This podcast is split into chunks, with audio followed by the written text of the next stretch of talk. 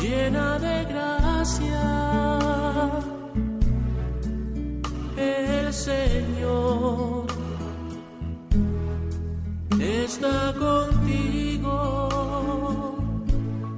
Comienza Caminos de María, dirigido por Eustaquio Masip.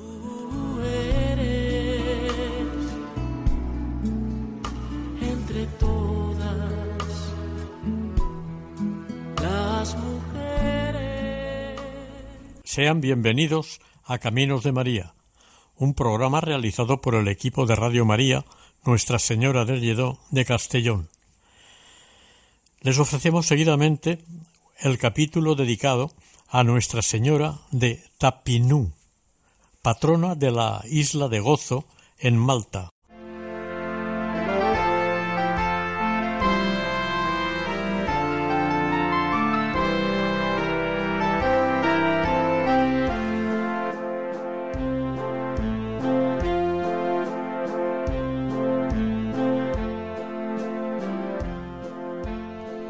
Malta es uno de los países más pequeños del mundo.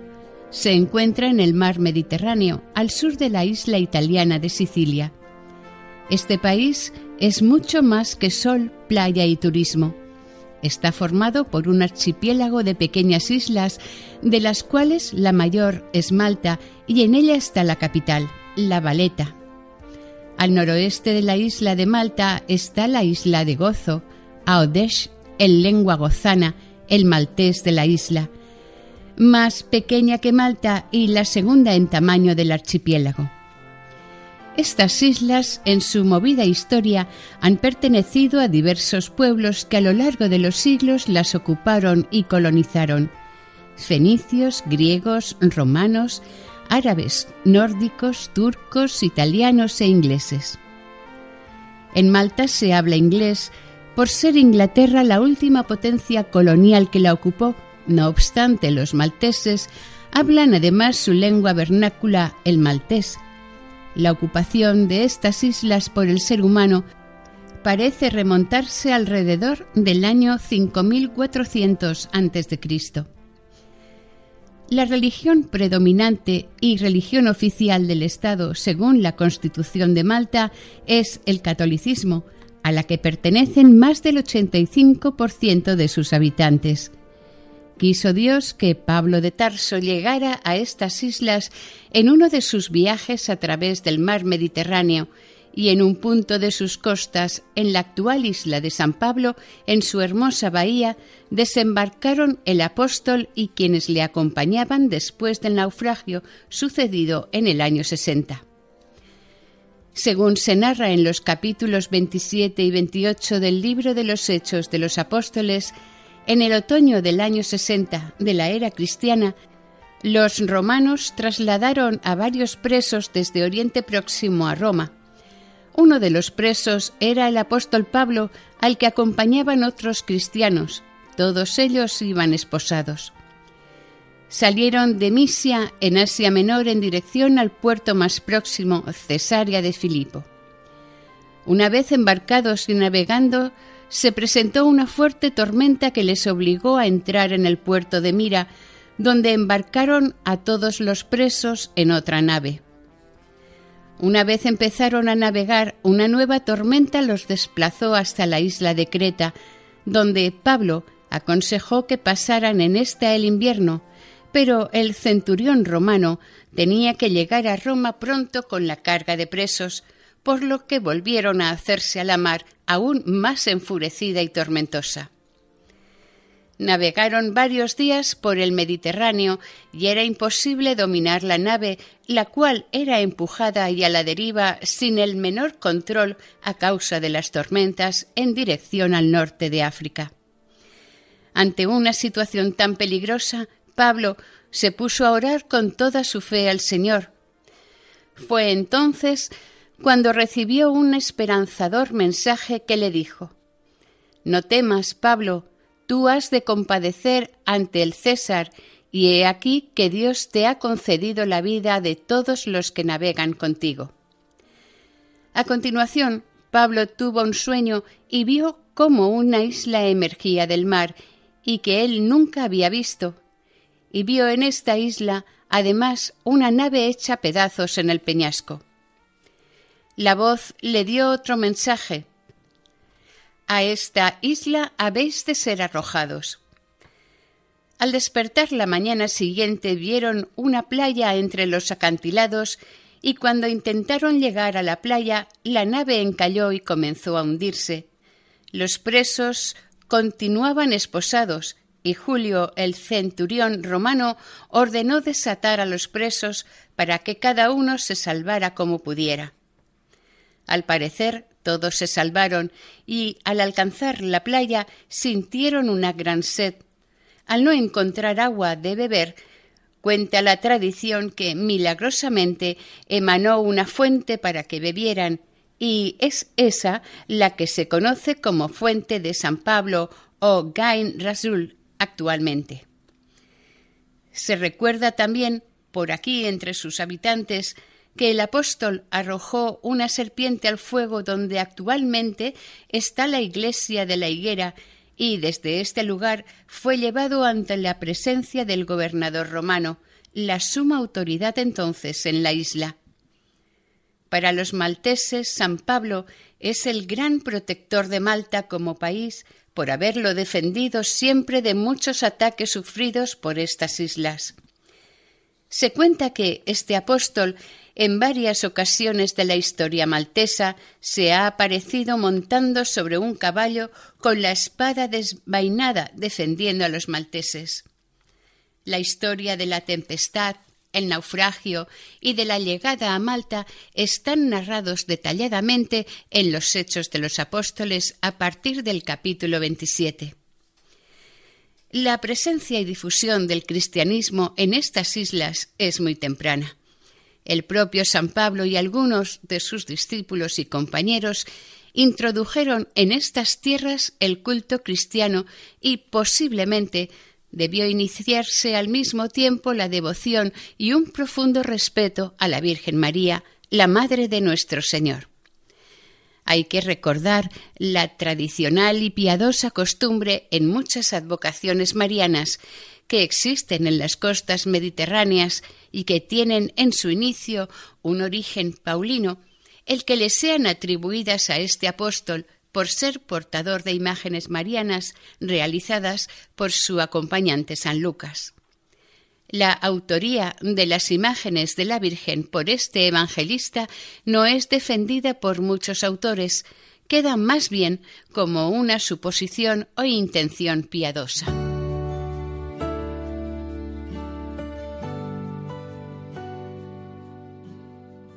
En Radio María comenzamos la campaña de mayo desde el punto de vista de los donativos, junto con la campaña de Navidad, es el momento más importante del año para Radio María. De los donativos de los oyentes depende la subsistencia de Radio María. Gracias a ustedes podemos llevar las ondas de la radio a sus receptores y que puedan escuchar programas como este. Por este motivo, a continuación, les explicamos cómo colaborar, si ustedes quieren, en este sentido con Radio María. Gracias por estar ahí. En estos tiempos difíciles de conflictos bélicos, crisis económica, social, sanitaria y moral, bajo el profundo impacto de ideologías enemigas del sentido cristiano de la vida, la fe está sosteniendo a millones de personas en el mundo entero. Así lo seguimos experimentando en las 122 emisoras de Radio María presentes en más de 80 naciones, cuyos oyentes están agradeciendo más que nunca la ayuda recibida a través de sus ondas.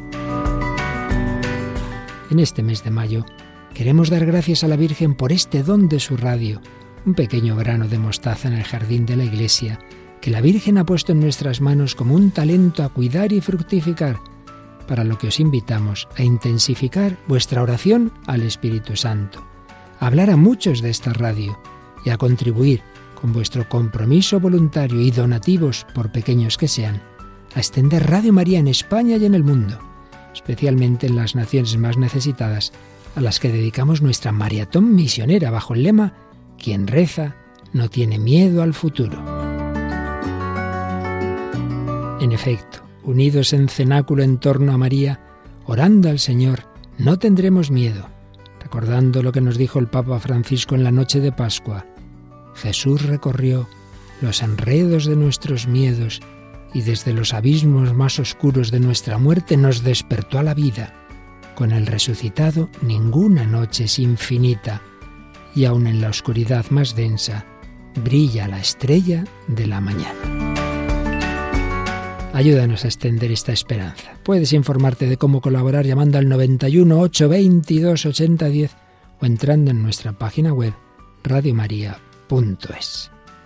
Radio María, sin miedo al futuro, de la mano de la Virgen, vida, dulzura y esperanza nuestra.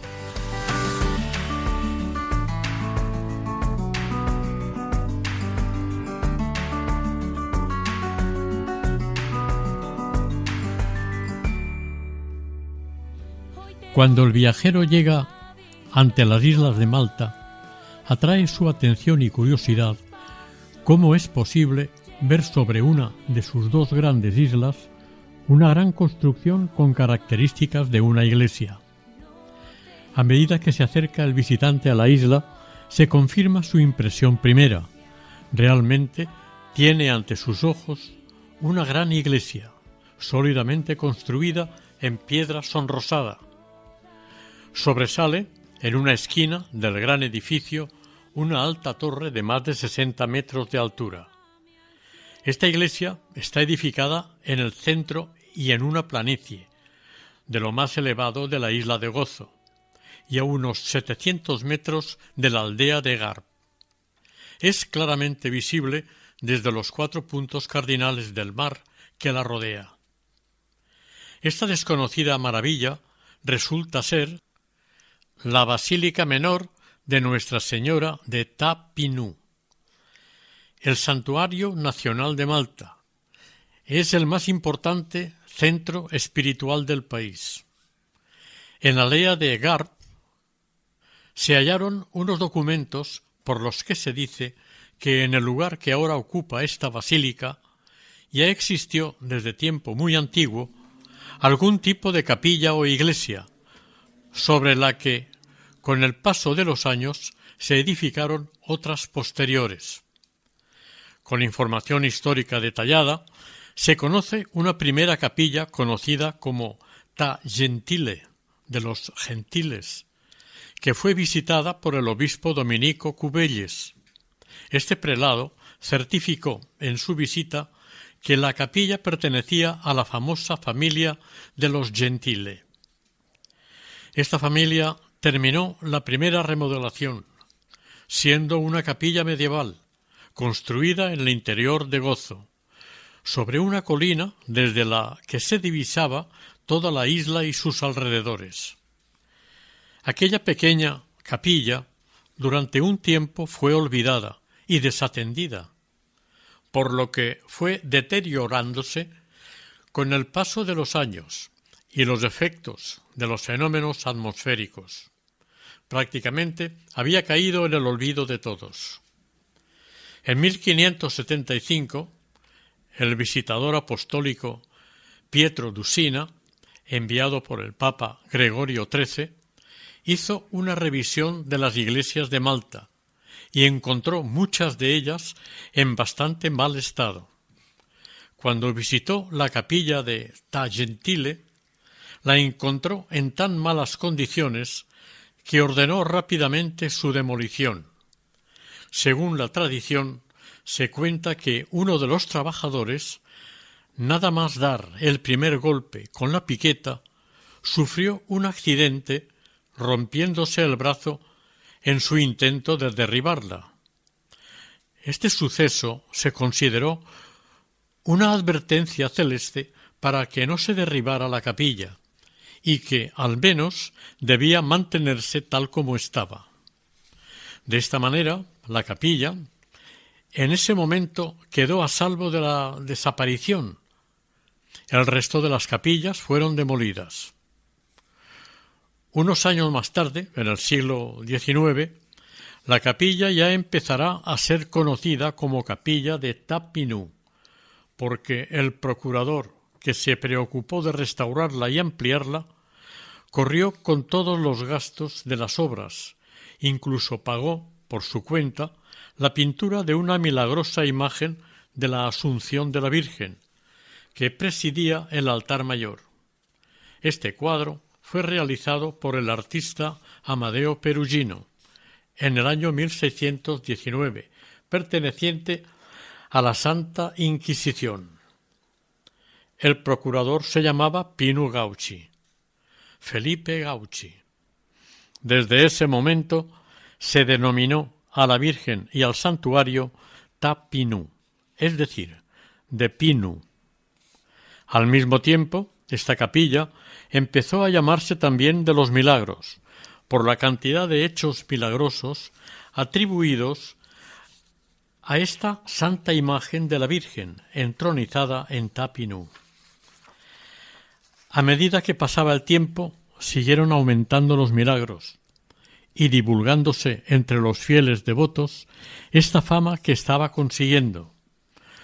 Como puede comprenderse, el principio de esta advocación se halla en una imagen de la Asunción de la Virgen María, pintada sobre un lienzo a principios del siglo XVII. A finales del siglo XIX aconteció un hecho que revalorizó entre los creyentes la imagen de la Virgen que se veneraba en su interior. En 1883, una mujer soltera llamada Carmini, muy devota, que acudía frecuentemente a rezar ante la Virgen, cuando un día se dirigía de regreso a su casa desde la capilla, escuchó una voz clara y dulce que le repitió hasta tres veces Ven, ven, ven. Como no se veía a nadie a su alrededor, pensó que debía ser una equivocación o una imaginación suya. Carmny estaba asombrada de lo que pasaba. A esas horas del día en que los campos estaban desiertos y nadie podía haberle hablado. Al no ver a nadie cerca, dirigió sus pasos hacia su casa, pero al momento oyó otra vez Ven, ven, ven hoy, porque pasará un año antes de que puedas visitar este lugar otra vez. Al escuchar de nuevo la misma voz, se alarmó y sintió en su interior una cierta necesidad, asombro y temor, al pensar qué podría ser aquello que estaba oyendo y viviendo. Rápidamente se volvió hacia la capilla de la que acababa de salir. Una vez en la capilla, sin entrar en ella, se acercó a la ventana de cristal que había en la puerta y no vio nada en su interior. Se repuso de sus primeros temores y, aunque insegura, entró despacio en la iglesia rezando. Se acercó y se arrodilló ante la imagen de Nuestra Señora y se puso a orar devota y fervientemente.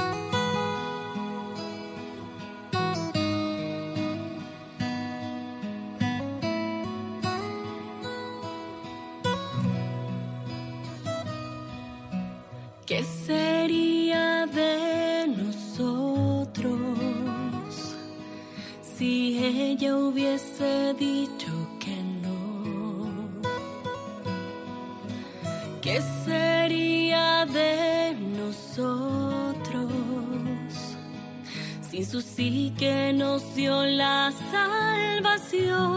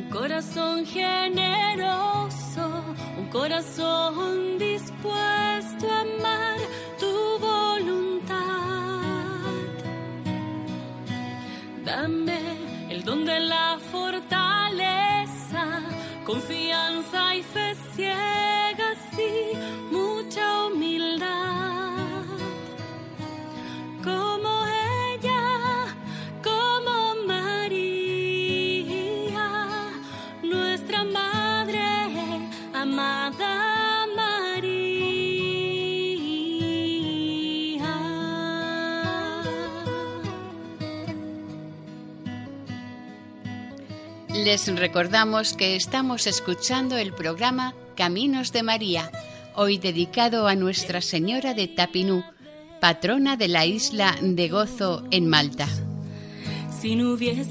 Esta mujer tenía en aquellos momentos algo más de 40 años. Se llamaba Carni Grima. Según contó ella misma, entró en éxtasis mientras la misma voz le pidió que recitara tres Avemarías en recuerdo de los tres días en los que el cuerpo de nuestro Señor estuvo sepultado en la tumba. Carni, con ardiente devoción y no menos asombro, recitó las tres Avemarías y se fue rápidamente a su casa. Curiosamente, pasado un tiempo, otras personas relacionadas con Carni dijeron que ellas también oyeron en su interior esta petición de la Virgen.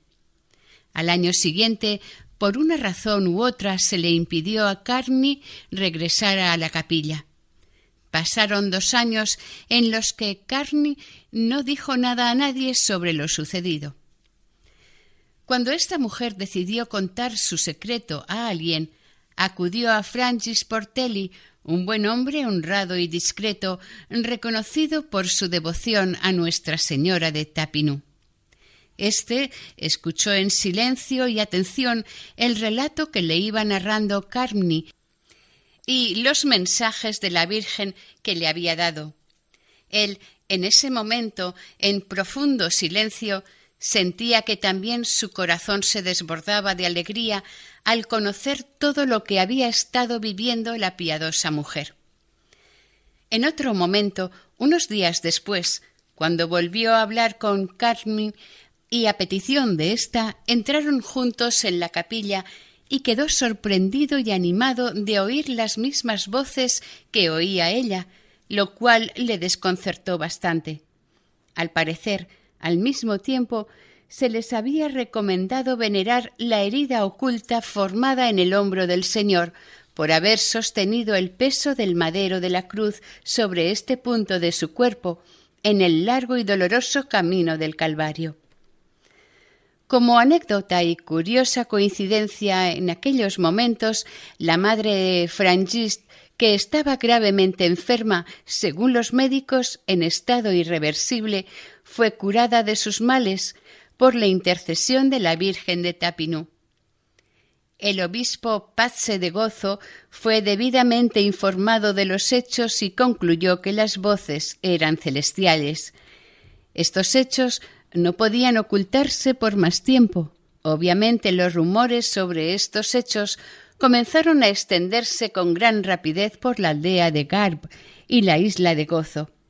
A partir de este momento del mensaje dado por la Virgen de Tapinú a dos personas del pueblo, la humilde capilla se convirtió en lugar de oración y peregrinaje, no solamente de la isla, sino de mucho más allá. Algunos estudiosos de esta advocación citan a Talgarb o Francis Merchieca, como un gran devoto de Nuestra Señora de Tapinú y que en nombre de ella realizó muchas curaciones y milagros. Debido a los acontecimientos sucedidos en 1883, la modesta y desconocida capilla campestre se convirtió en un venerado santuario mariano visitado por multitud de gocitanos, malteses y personas venidas de más allá del mar. Estas concentraciones de fieles obligaron a plantearse la posibilidad de hacer ampliaciones en el santuario o de construir uno nuevo más apropiado a la Madre de Dios. La iglesia hasta ahora de los gentiles pasó a llamarse de Tapinú. Pasó la Primera Guerra Mundial y este lugar seguía siendo destino de muchos fieles creyentes que acudían con sus deseos y peticiones ante la Virgen de Tapinú. La iglesia empezaba otra vez a quedar pequeña para tantos visitantes y curiosos. Se retomó la idea de la construcción de un templo nuevo con mayor capacidad y digno de Nuestra Señora. Después de unos años de contratiempos y desgracias de todo tipo, se decidió su construcción.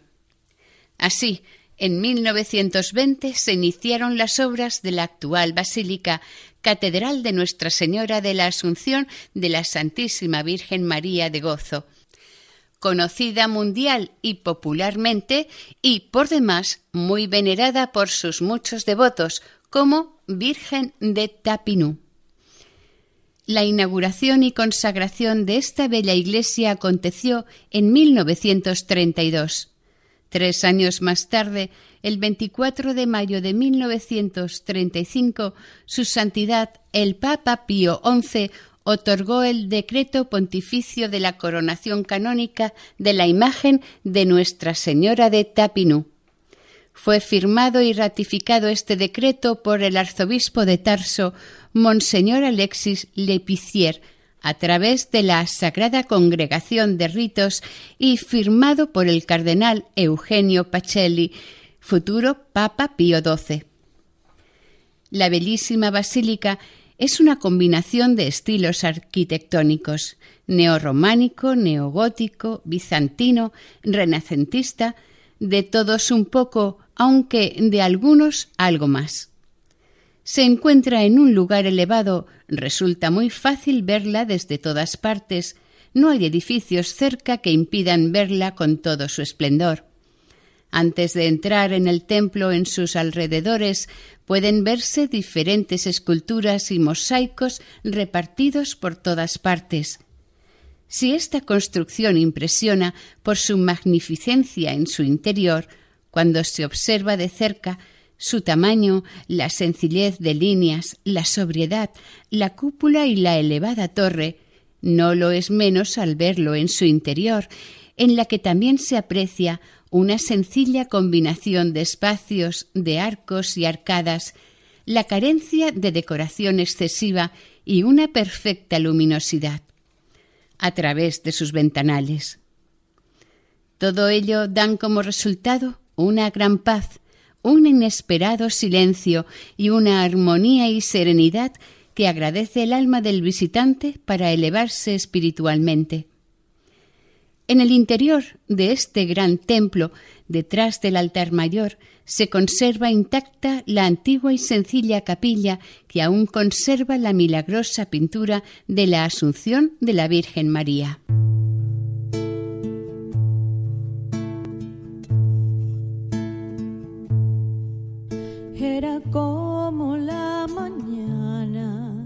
Y con ella amanecía ese sol que al mirarla en sus brazos se dormía. Ella es, ella es, ella es María.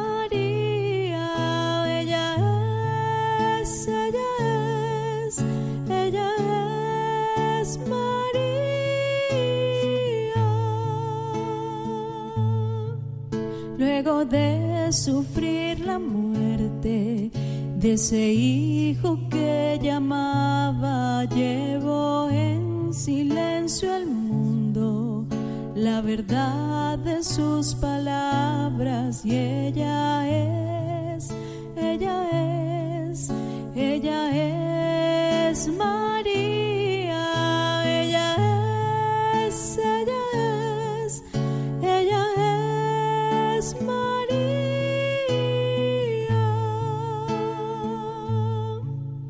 Dame tus fuerzas, María, para que pueda encontrar el camino que en su vida Dios nos quiso señalar y ella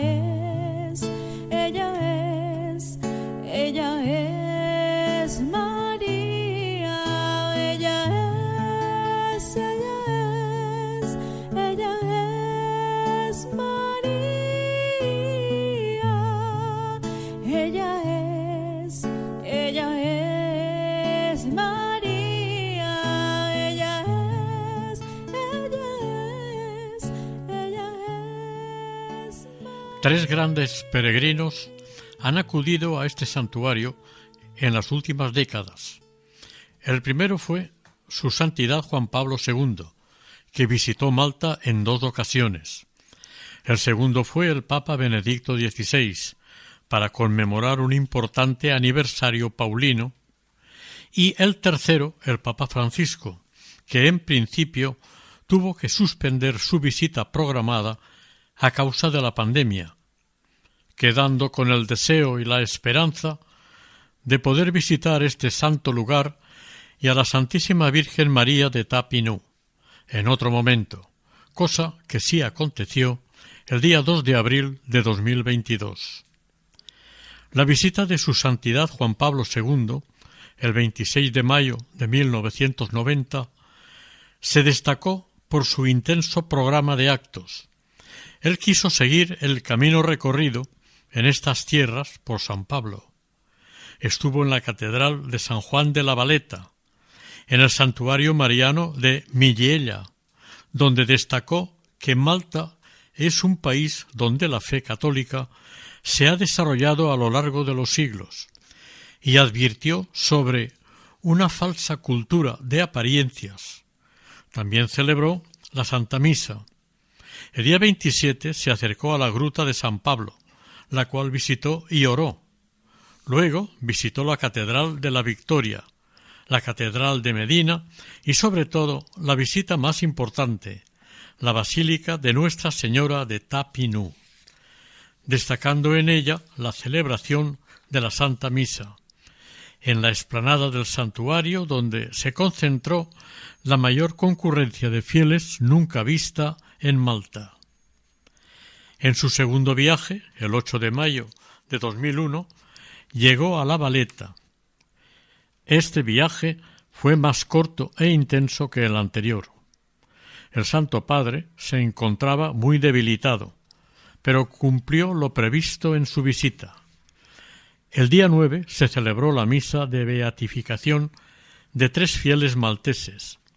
El sacerdote Jorge Preca, fundador de la Sociedad de la Doctrina Cristiana, Ignacio Falzón, miembro de la Tercera Orden franciscana y evangelizador de los soldados ingleses estacionados en Malta, y por último la monja benedictina María Adorata Pisani.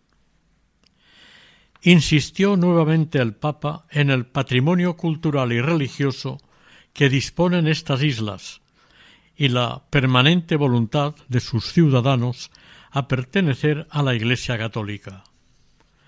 Estos años de las visitas del Santo Padre, Juan Pablo II, han sido, a juicio de muchos, los más esplendorosos vividos en esta basílica hasta ahora. El segundo papa que visitó Malta fue su Santidad Benedicto XVI, a mediados de abril de 2010. El motivo de esta visita fue la celebración del 1950 aniversario del naufragio y la llegada a Malta de San Pablo, apóstol. Un recuerdo y homenaje a quien llevó la luz de Cristo a Malta, nada menos que San Pablo. En la plaza de los graneros, Floriana, presidió la celebración de la Santa Eucaristía. En su discurso sobre esta advocación de Tapinú dijo Soy consciente de la devoción particular del pueblo maltés a la Madre de Dios, expresada con gran fervor por Nuestra Señora de Tapinú, y por eso me complace tener la oportunidad de rezar ante ella. También estoy encantado de regalarle una rosa de oro, como muestra de nuestro afecto filial compartido por la Madre de Dios. Les pido en particular que le recen bajo el título de Reina de la Familia. El actual Papa Francisco llegó a Malta el 2 de abril de 2022. Con un ferry recorrió las costas maltesas. Como curiosidad decir que el ferry se llamaba María Dolores.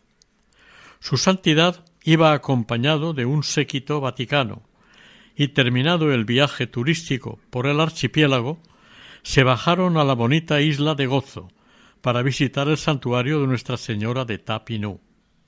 En esta isla de Gozo, de nombre español, porque se lo pusieron marinos españoles, se celebró un encuentro de oración con los jefes o autoridades de las demás religiones presentes en las islas. Como por su situación geográfica, estas islas están al alcance de los emigrantes procedentes del norte de África, aprovechó el sumo pontífice para recordar la acogida y apoyo recibido por San Pablo de parte de sus habitantes dos milenios antes, loando y bendiciendo la buena acogida y ayudas que dieron sus entonces habitantes a los primeros cristianos llegados a las islas. Su mensaje se centró en el camino a seguir los cristianos sin miedos a recorrerlos y teniendo presente a Jesús y su Evangelio. Hay que arriesgarse a recorrer el camino de la evangelización y debemos acoger como Iglesia a los migrantes como hicieron los malteses en su día, acogiendo a los desconocidos cristianos venidos de Oriente. Que el Señor nos acompañe en este camino y la Santísima Virgen María nos guíe. Y a ella nos pidió que le recemos las tres Ave María. Hagámoslo para recordar su corazón materno y que reviva en nosotros, sus hijos, el fuego de la misión y el deseo de cuidarnos unos a otros. Que la Virgen los bendiga y los acompañe en la evangelización.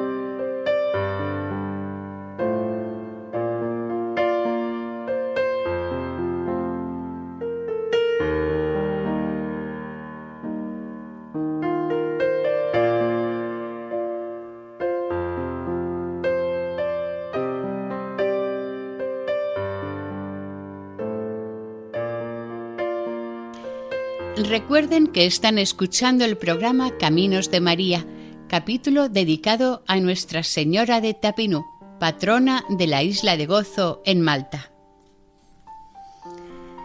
Siguiendo con esta advocación mariana, pasó el siglo XX y entramos en el nuevo siglo XXI. La devoción de los fieles hacia la Virgen de Tapinú ha seguido aumentando. Muchas personas se siguen sintiendo agradecidas a la Virgen de Tapinú por las gracias y favores recibidos. Entre los casos dados en este siglo, el caso de Liane Casar es uno de los más significativos y sorprendente de entre los que se conocen. El padre Gerard Boaguiar explicó a la agencia Aciprensa los detalles de la historia de Liane Casar y de su hijo Francesco. Esta mujer era muy devota de la Virgen de Tapinú y estando embarazada de su hijo, los médicos le diagnosticaron que su hijo presentaba gravísimos síntomas de una enfermedad casi incurable de tipo cardíaco, por lo que moriría nada más nacer. Los médicos le propusieron a Lian que abortara, pero el aborto en Malta es ilegal, por lo que los mismos médicos le aconsejaban que fuese al extranjero para abortar. Sin embargo, Lian decidió continuar con su embarazo y cada día acudía ante la imagen de la Virgen de Tapinú a rezarle y pedirle que el niño naciera bien. Cuando empezaron las restricciones por la pandemia del coronavirus, Lian tuvo problemas para acudir diariamente ante la Virgen y se tuvo que cerrar la iglesia al público. Cuando el obispo de Gozo, Monseñor Mario Grech, se enteró del caso de Lian, le concedió un permiso especial para que pudiera acudir cada día a cumplir con sus oraciones ante Nuestra Señora. Pero además el señor obispo autorizó al padre Buaguiar para que celebrara una misa privada diaria con la intención de que se le encontrara y le diera una buena asistencia médica tanto a la madre como al niño. El 20 de agosto de 2020 nació el pequeño Francesco. Estuvo cinco días en el hospital ingresado bajo vigilancia con su madre. El último día los médicos dieron de alta a ambos, a la madre y a su niño, pero le dijeron a ella que en pocos días Francesco moriría mientras dormía debido a un gravísimo problema cardíaco congénito que padecía. Lian, unos días más tarde, explicó a los periodistas que se reunieron con ella esta mala situación por la que estaba pasando y todo lo acontecido hasta ese momento. También les contó que sus familiares buscaron otro hospital para que atendieran a Francesco y no lo encontraron. Entonces consultaron en cinco hospitales británicos si podían atender médicamente y operar al niño, y estos se negaron a hacerlo. Sin embargo, al solicitarlo al Hospital Pediátrico Bambino Gesù en Roma, Niño Jesús en Roma, que está vinculado al Vaticano, éste sí aceptó el complicado reto que representaba esta intervención quirúrgica.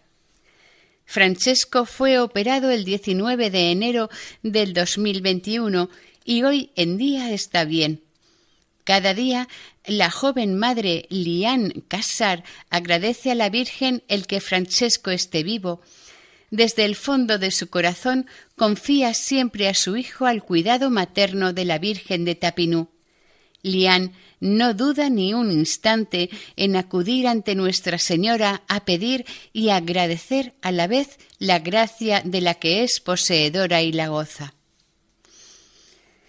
El padre Gerard Boisguier, muy vinculado a la historia de esta madre y de su hijo, señala y dice Soy testigo de este milagro de una madre a la que los médicos, cuando estaba embarazada, le sugirieron que interrumpiera el embarazo, que abortara, porque el niño no tenía signos de vida. Siempre venía a la capilla de la Virgen. Este niño es cierto que nació con graves problemas de salud, pero fue operado y hoy el niño tiene dos años y la agradecida madre me dice siempre que encomienda a su hijo a la Virgen y añade algo muy significativo como creyente. Este niño no es mío, sino que es hijo de la Virgen de Tapinú. Preguntando sobre el santuario, este mismo padre dijo a los presentes este santuario es muy querido por la gente, no sólo por las personas de gozo, sino también por todos los malteses, y añadió esta advocación mariana ha acompañado a nuestros ciudadanos inmigrantes en sus caminos por el resto del mundo. Es un santuario nacional al que vienen de Malta y también de fuera de Malta porque muchos migrantes malteses han llevado la imagen de Nuestra Señora de Tapinú no sólo como un recuerdo o una imagen, sino realmente grabada en sus corazones.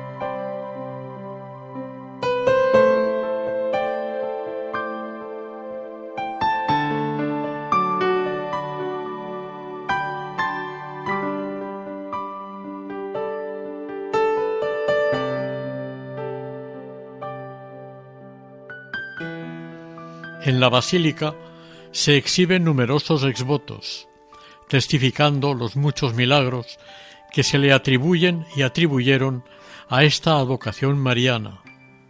Todos ellos son una muestra de los agradecimientos de las personas creyentes a Nuestra Señora de Tapino. Las paredes de los exvotos están llenas de multitud de objetos, fotografías, figuras de cera, ropas y calzado, incluso objetos nada comunes que, de alguna manera, salvaron la vida de un ser querido. Su intercesión en curaciones, milagros y situaciones graves, a sus devotos, sobre quienes pusieron en ella su confianza y esperanza, ha sido tan manifiesta que se han divulgado sus gracias en todas direcciones y a todo ser humano. Este desconocido templo maltés hizo que se expandiera su fama tan rápidamente gracias a los milagros de la imagen de la Virgen María, que está entronizada en su santuario. Puede decirse, sin dudarlo, que pasó de la ruina más absoluta a la fama más brillante, todo en muy poco tiempo. La visita a esta basílica es fácil y cómoda. Basta conseguir las indicaciones que se dan para los visitantes. Al entrar a la basílica es admirable la belleza de su interior, luminoso, limpio, proporcionado y estético. Realmente tiene poca decoración en sus paredes y columnas. Sin embargo, una sensación de espiritualidad invade todo el recinto. En la cabeza del templo, detrás del altar, sorprende ver una humilde capilla, como escondida, los carteles que la preceden dicen que es la antigua capilla donde empezó toda esta historia, en aquella antigua y pobre capilla, ahora protegida por una gran iglesia que la acoge en su seno, amorosamente. La visita a la misma se hace imprescindible después de conocer los hechos históricos.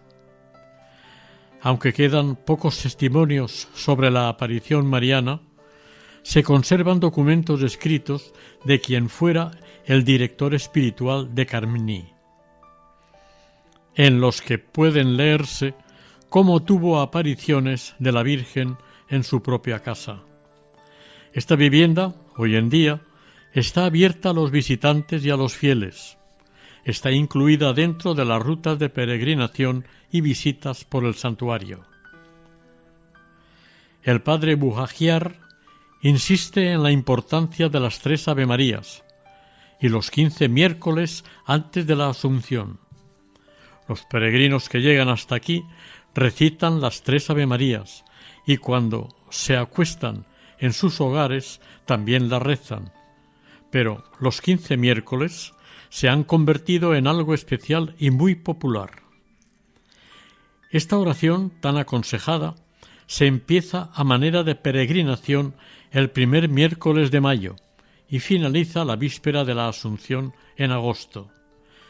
Para que los fieles puedan cumplir con esta oración, el sacerdote abre las puertas de la iglesia al amanecer y las cierra sobre las veintitrés horas. Estos miércoles son considerados días de peregrinación e incluyen confesión y misa. Durante todo el día acuden los fieles a cumplir con esta tradición, pero los jóvenes suelen acudir al final del día. En el año 2015, el Centro Aleti de Roma, dirigido por el padre jesuita Marco Rubnik, instaló una serie de mosaicos en la fachada de la basílica y poco tiempo después en todo el perímetro del largo atrio representando las estaciones del Santo Rosario. Este precioso trabajo fue encargado por el padre Gerard Boagiar, rector del santuario. Estos mosaicos son los más grandes del mundo en el exterior de un santuario, y de este mismo autor pueden admirarse mosaicos en otros santuarios como Lourdes, Fátima, el Vaticano, Washington, Madrid o Brasil una costumbre puesta de moda actualmente es que el primer sábado, más cercano al 2 de febrero, después de bautizar a bebés, el obispo de Gozo, junto con los padres, presenta a los niños a Santa María de Tapinú y le piden que proteja y ame a sus hijos. Aunque mis ojos te puedan ver, te puedo sentir. Sé que estás aquí,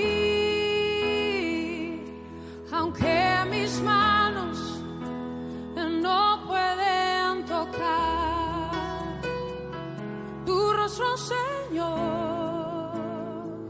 Sé que estás aquí.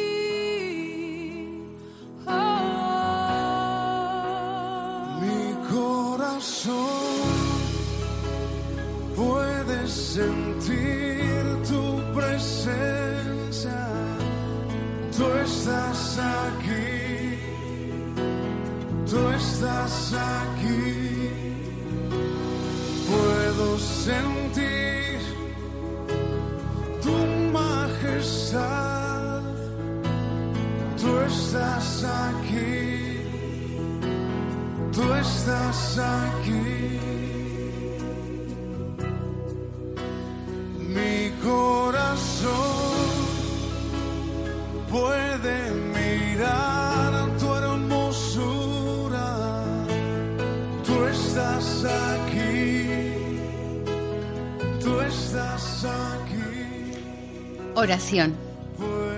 Virgen María de Tapinú, Señora y Protectora de Malta, que tu protección alcance y salve a quienes del continente africano llegan a tus islas con la esperanza de encontrar amparo y ayuda para mejorar su vida física y espiritualmente y que su integración no tenga que ser otra peligrosa aventura. Así sea. Dios de mi corazón,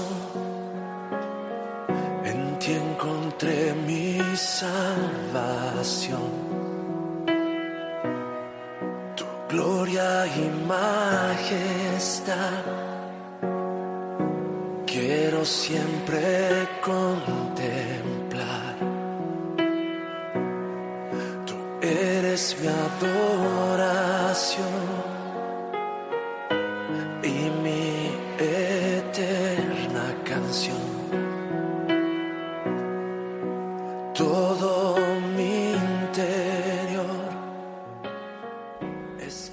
Finalizamos aquí el capítulo dedicado a Nuestra Señora de Tapinú, patrona de la isla de Cozo, en Malta, dentro del programa Caminos de María. Si desean colaborar con nosotros, pueden hacerlo a través del siguiente correo electrónico caminosdemaria@radiomaria.es. Si desean volver a escuchar este capítulo, pueden hacerlo desde la página web de Radio María, sección podcast.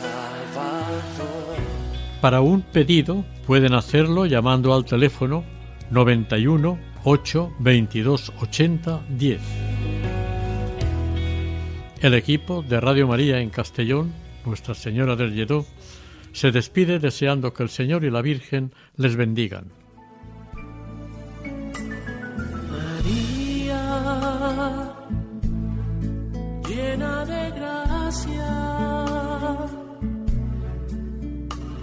Señor está contigo. Han escuchado en Radio María Caminos de María, dirigido por Eustaquio Masip.